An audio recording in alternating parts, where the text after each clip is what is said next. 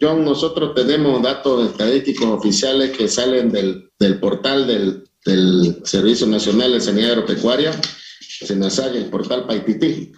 Y un dato muy interesante este año 2021, eh, nosotros estamos en promedio, a ver, para que tenga una, una idea, el movimiento de ganado con destino a matadero en el departamento de Santa Cruz, eh, que vienen de todos los orígenes, llámese tanto el departamento de Santa Cruz como el departamento del Beni, este año se ha incrementado un 13,3%.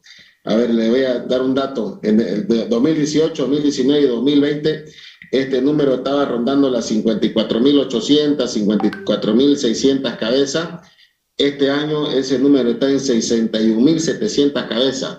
O sea, hay 7.200 cabezas mensuales más de animales que están viniendo a, mataderos en el departamento de Santa Cruz. Yo hablo por el departamento de Santa Cruz porque tenemos acceso a esos datos de, de, Cruz, ¿no? Y, bueno, si uno ve ese dato, no hay como, hay un dicho que, que dice, ¿no? Datos matan relato, y nosotros estamos demostrando que, que, que en el departamento de Santa Cruz no hay ese pretexto, esa razón a la cual alude.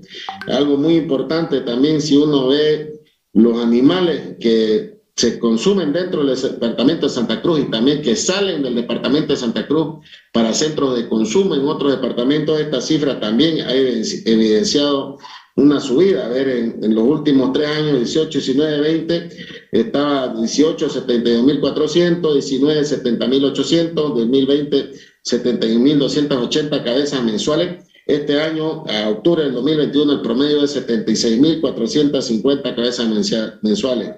Son 4.936 cabezas más mensuales de ganado que Santa Cruz está proveyendo de ganado tanto al, departamento de Santa Cruz como a otros departamentos del, país. Eso significa un incremento del 6,9%.